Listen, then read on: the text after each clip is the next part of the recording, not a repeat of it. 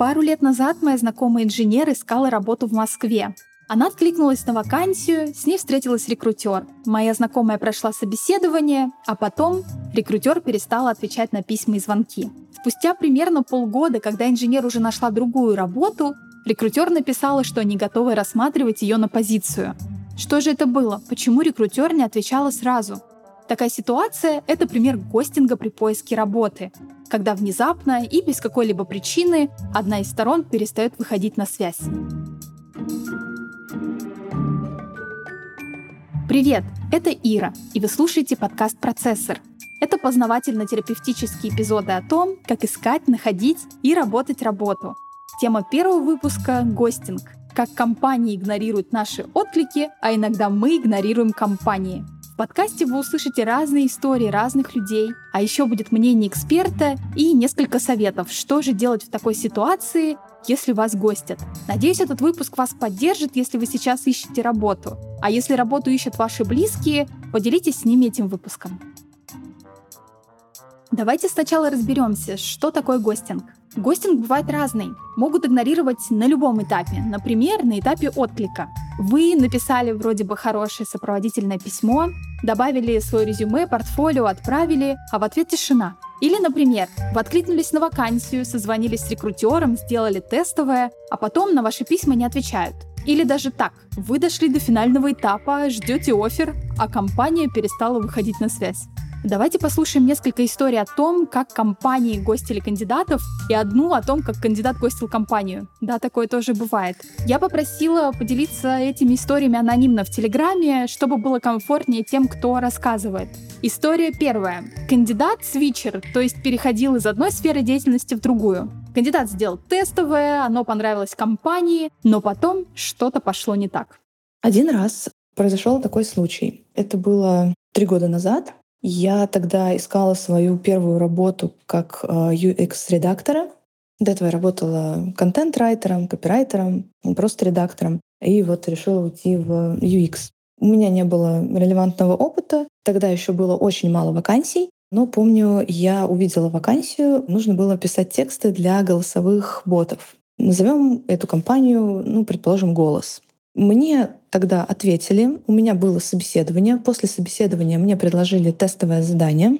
Потом ко мне вернулись с обратной связью и сказали, что тестовое задание я сделала отлично. Они видят, что есть там пробелы в знаниях, но это совершенно нормально, меня всему научат. И меня пригласили работать. Общалась я все это время не с рекрутером, но с сотрудником этой компании. Я сейчас уже не помню его должность. Интервью проходило тоже с ним и еще с главным архитектором этих диалогов. Я согласилась, потому что ну, до этого времени уже встречалась с отказами, ну и с малым количеством вакансий, поэтому не хотелось терять такое предложение. Мне сказали, что мне нужно подписать э, соглашение о неразглашении сначала. При этом мне нужно распечатать этот документ, подписать его физически и отправить в город Н. Что я и сделала. Отправила я это соглашение с заказным письмом. Мне казалось, что это правильнее. все таки это важный документ. Мне дали имя. По-моему, это был генеральный директор этой компании. Имя, адрес. То есть все было нормально. У меня был трек. И я сообщила мужчине, с кем все это время общалась, что я отправила письмо. Сказала, когда оно примерно придет. Ну и начала ждать. Где-то через неделю я увидела, что письмо уже пришло оно на почте, его никто не забирает. Я решила написать, что вот письмо уже пришло, можно забирать. Мне сказали, да-да-да, все, передам, все заберет. Через неделю молчание, тишина, я проверила опять трек, письмо все еще на почте. Я опять сказала, что вот письмо на почте можно забирать, оно, по-моему, в течение месяца хранится на почте. Нужно успеть его забрать, иначе его отошлют обратно. Мне сказали, да-да-да, просто там у генерального директора очень много работы. В итоге, я не помню уже точно, по-моему, еще через неделю я снова проверила трек, письмо снова было на почте. Я опять написала, сказала, что, может быть, мы уже начнем ну, работать, ведь письмо отправлено, нужно его только забрать, если что, я повторно отправлю. Давайте, может, там я уже буду плавно вникать в дело.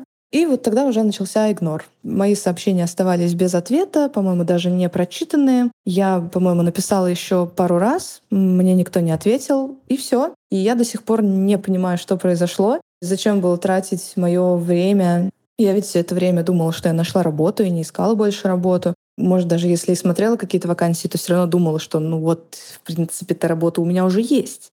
Я не понимаю, зачем было тратить время на собеседование, на тестовые, и почему потом не потратить одну минуту времени, чтобы сообщить, что что-то изменилось. Может быть, там зарубили им найм, еще что-то. Но почему нельзя было это сказать, я до сих пор не понимаю. И эта история действительно очень странная, остается для меня загадкой. Да, такое тоже бывает. Компании перестают выходить на связь даже на этапе оффера. Причин тут может быть много, начиная от непорядочности и заканчивая просто коллапсом в процессах. В любом случае, пока у вас нет на руках подписанного оффера, не стоит прекращать откликаться на вакансии и проходить собеседование. Произойти может что угодно. Давайте послушаем вторую историю. Она про международный поиск работы и международный гостинг. Когда отклик интервью вроде бы хорошие, но рекрутер перестал выходить на связь. Но кандидат не сдавалась. Сейчас я живу в Сербии и ищу работу вне России.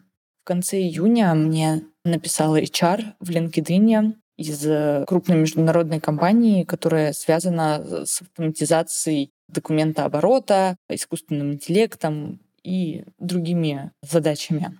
Там была вакансия технического писателя уровня сеньор, но несмотря на это, она попросила мое резюме. В течение недели мы обсуждали организационные вопросы, и в итоге она после просмотра моего резюме позвала на интервью. У HR была имя и фамилия свойственна для людей из СНГ, но все общение было на английском, Поэтому я предполагала, что интервью тоже будет на английском. Там одно из требований было английский, кажется, бы два. Мой английский ниже. Но мы переписывались, и я готовилась к интервью на английском усиленно несколько дней. Это должно было быть мое первое интервью на английском, поэтому я в него вкладывалась, прогоняла вопросы и от себя, и от нее. Ну, в общем, постаралась вложиться по максимуму. В итоге интервью оказалось на русском, потому что мы обе были русскоговорящие, она предложила общаться на русском. Это было очень приятное интервью, наверное, одно из э, самых э, интересных, спокойных за все это время. У меня общий стаж работы больше пяти лет, и я проходила много разных интервью. Она была великолепна в этом плане. Абсолютно комфортная обстановка, адекватные вопросы. Все было очень хорошо. Я вышла из этого интервью очень воодушевленной, радостной от себя.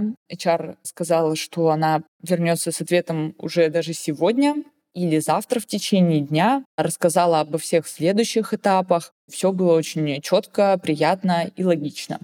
Но никакой обратной связи ни в этот день, ни на следующий день, ни через неделю я не получила. Встреча была наше интервью в понедельник.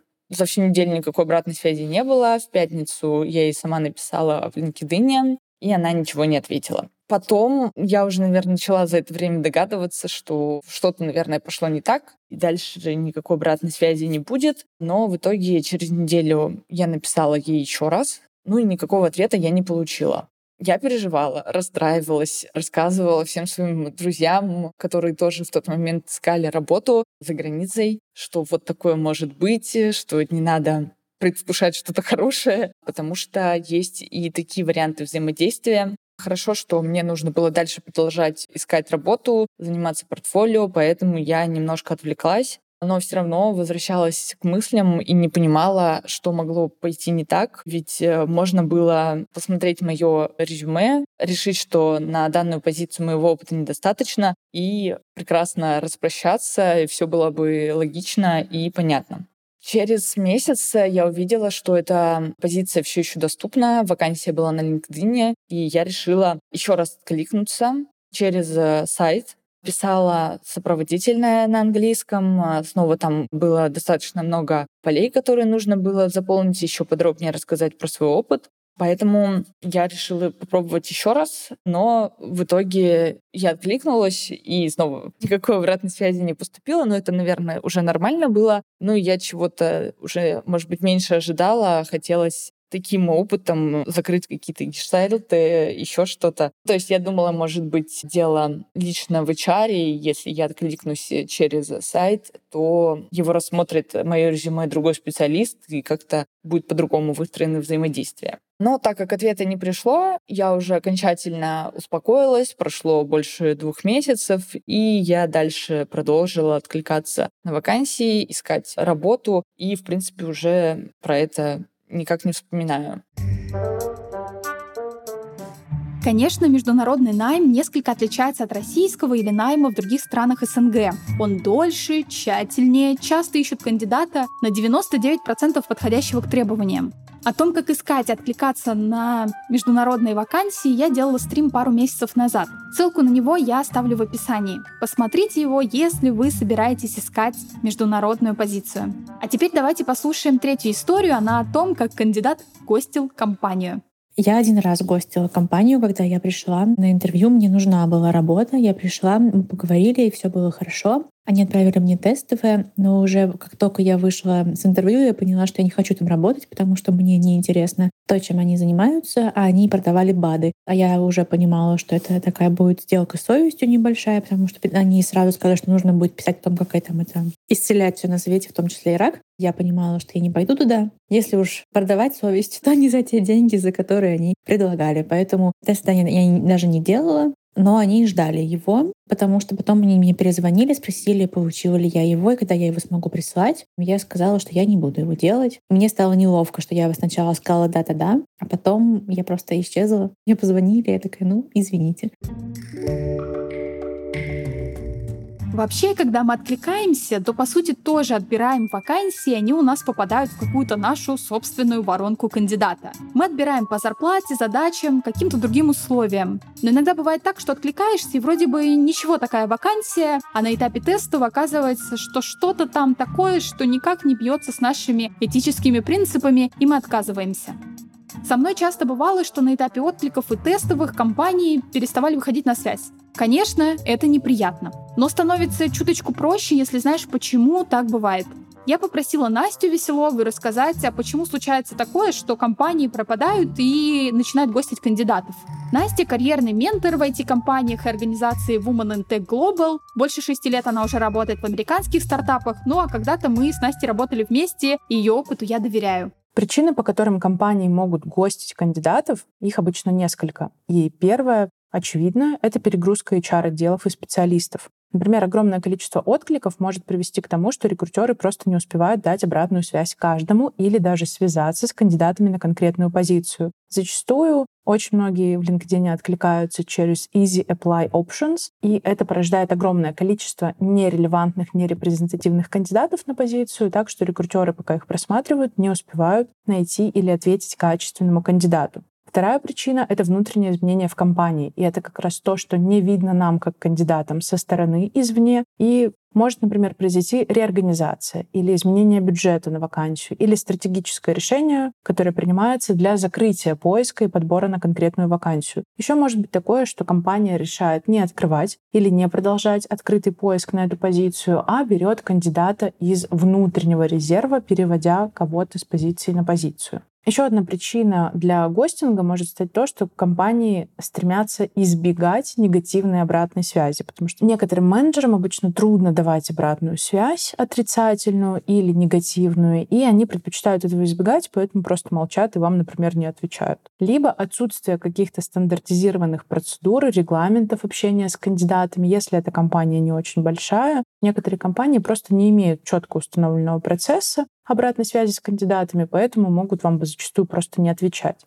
Еще один из неочевидных пунктов — это боязнь юридических последствий. Зачастую зарубежные компании, например, в Северной Америке, опасаются давать прямую обратную связь из-за потенциальных юридических рисков или опасений вызвать недовольство, публичное высказывание и так далее. Например, как-то задеть кандидата по возрасту, расе или еще каким-то особенностям, проще в какой-то момент промолчать. Ну и, конечно, может быть определенный фактор того, что компания не нашла для себя конкретного кандидата, не имеет возможности и capacity HR отдела связаться со всеми кандидатами или, например, не установленный автоматический отказ, да, то есть в целом вы попадаете просто в воронку и в черную дыру, где рекрутеры или нанимающие менеджеры не в силах дать обратную связь. Как видите, компании и те, кто в них работает, не всегда идеальны. Часто бывает, что отклики просто пропадают, или у компании нет сил на них отвечать, или даже такое, что кандидаты уже нашли, но вакансию не закрывают, пока он не выйдет на работу. Всякое может быть, а вдруг передумает. Что делать, если вы прямо сейчас ищете работу и переживаете, что вас будут гостить? Первое. Продолжайте откликаться на другие вакансии. Не ждите, пока ответят с той самой единственной вакансии мечты. Второе. Попробуйте связаться с компанией другим способом. Например, если переписывались в почте, напишите в соцсети или в форму на сайте. Бывает такое, что ваш рекрутер просто уволился и с компанией не связаться прежним способом. Третье. Пока не подписали договор, смотрите другие вакансии, откликайтесь на другие другие позиции. Даже если у вас на руках офер, это еще не конец истории. Его могут отозвать или вы можете передумать. А запасной план тут как раз и пригодится. Надеюсь, что эти советы вам тоже пригодились и помогут вам почувствовать себя немного комфортнее, если вы ищете работу. Поделитесь этим подкастом с тем, кому он может быть полезен. Поиск работы — это процесс, а вы слушали «Процессор». Пока.